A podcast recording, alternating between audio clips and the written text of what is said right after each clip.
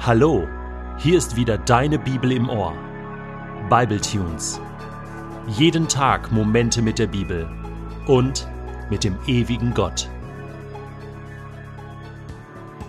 Der heutige Bible Tune steht in Prediger 1, die Verse 8 bis 11 und wird gelesen aus der Hoffnung für alle. Nichts kann der Mensch vollkommen in Worte fassen, so sehr er sich auch darum bemüht. Das Auge sieht sich niemals satt, und auch das Ohr hat nie genug gehört. Was früher geschehen ist, wird wieder geschehen. Was man früher getan hat, wird man wieder tun. Es gibt nichts Neues unter der Sonne.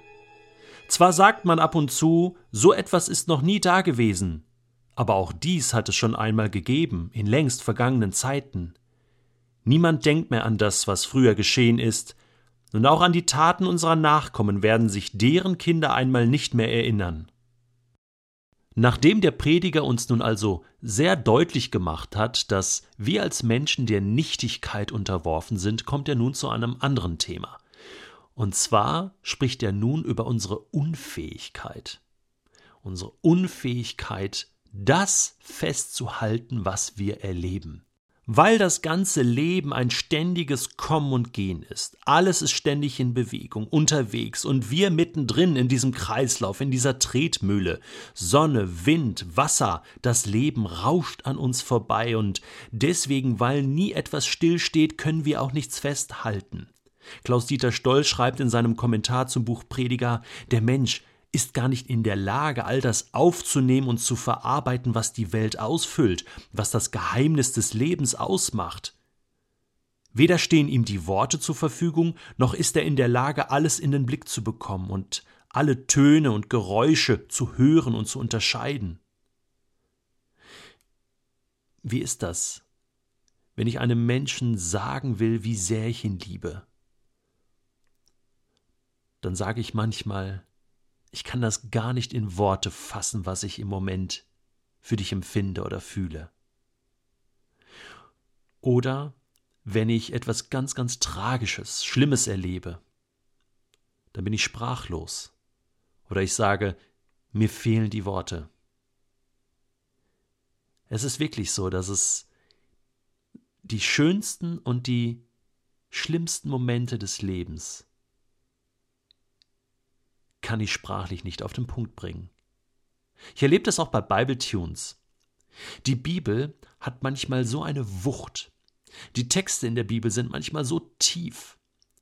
Da ist so viel Höhe und Tiefe und Breite drin, so viel Liebe, so viel gute Gedanken, da sind so viele Schätze drin vergraben.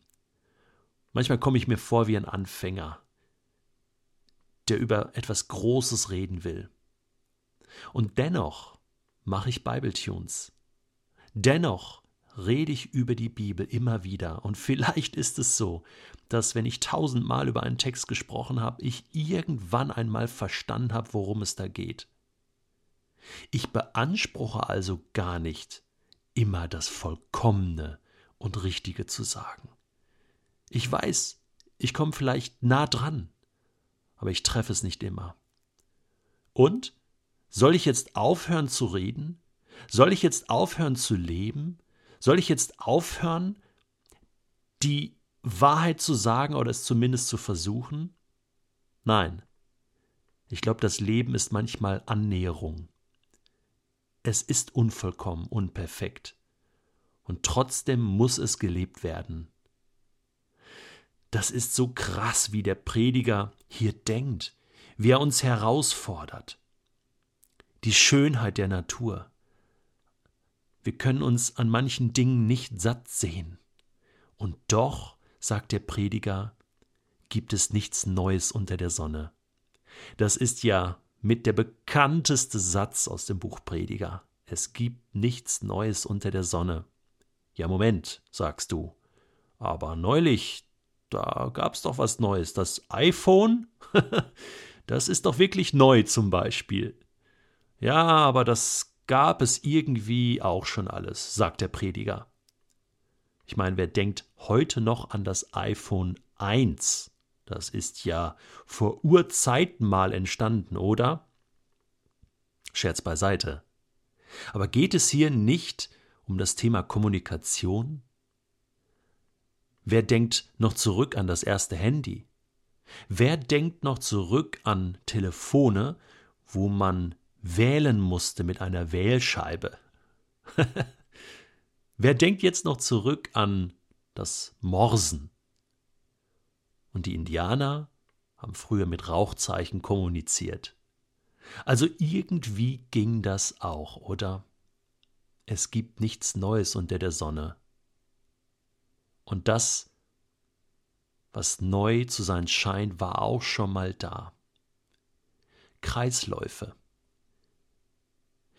Selbst der Mensch, der heute geboren wird, über den sagt Gott, ich habe dein ganzes Leben schon gesehen. Vor Grundlegung der Welt habe ich schon über dich nachgedacht und alle Tage waren bereits aufgeschrieben. Selbst der Mensch, der heute geboren wird, hat vor Gottes Augen schon gelebt. Das sind Gedanken, die sehr tief sind, die die Ewigkeit sozusagen verbinden mit meinem zeitlichen Horizont. Und da komme ich an meine Grenzen. Da klinke ich mich irgendwann aus und muss sagen, das ist zu groß. Und vielleicht fordert mich der Prediger ja insgeheim auf, zurückzukehren zum Einfachen.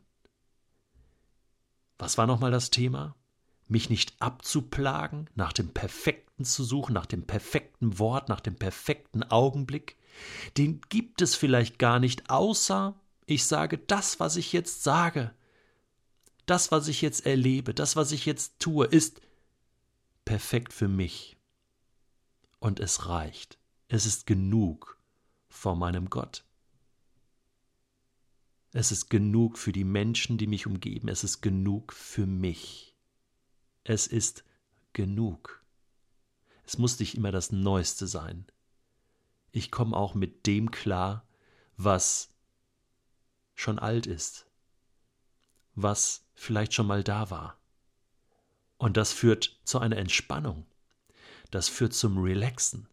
Das führt zum Entschlacken. Das führt mich in eine Gelassenheit, in ein Gleichgewicht.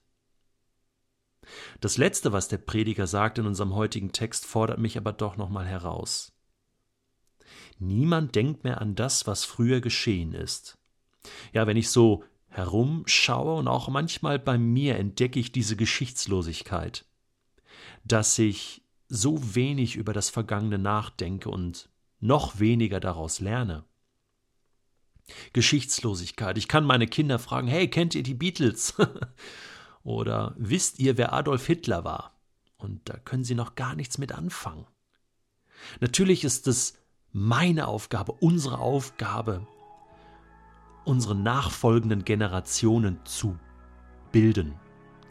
Bildung ist ein großer Auftrag. Und deswegen ist das so tief verwurzelt auch in der Bibel. Bibelbildung.